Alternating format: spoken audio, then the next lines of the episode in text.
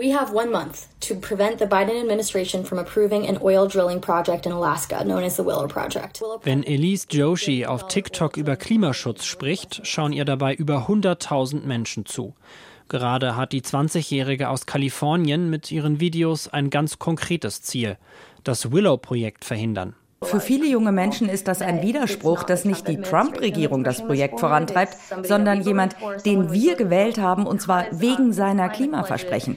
Wir haben die Macht, Biden zu überzeugen. Auch eine Gemeinde in unmittelbarer Nähe des Ölfelds spricht sich gegen die Förderung aus. Die Klimaschützer haben allerdings eine breite Front gegen sich. Denn bei dem Projekt geht es nicht etwa nur um die Interessen eines mächtigen Ölkonzerns. Auch viele Menschen im Bundesstaat Alaska unterstützen es. Selbst die sonst so zerstrittenen Demokraten und Republikaner sind sich bei diesem Projekt im Regionalparlament einig.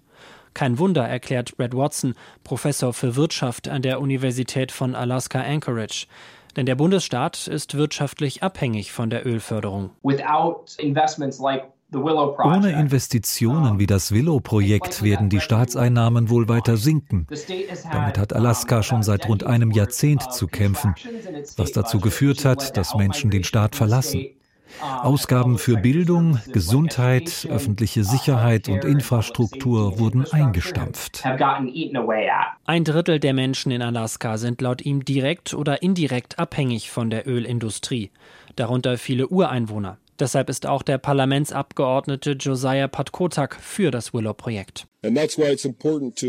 Es geht darum, die Lebensqualität zu verbessern und die dritte Weltbedingungen hinter uns zu lassen, in denen die Generation vor mir aufgewachsen ist. Die jungen Umweltschützer haben Verständnis für die Sorge vor Wohlstandsverlust.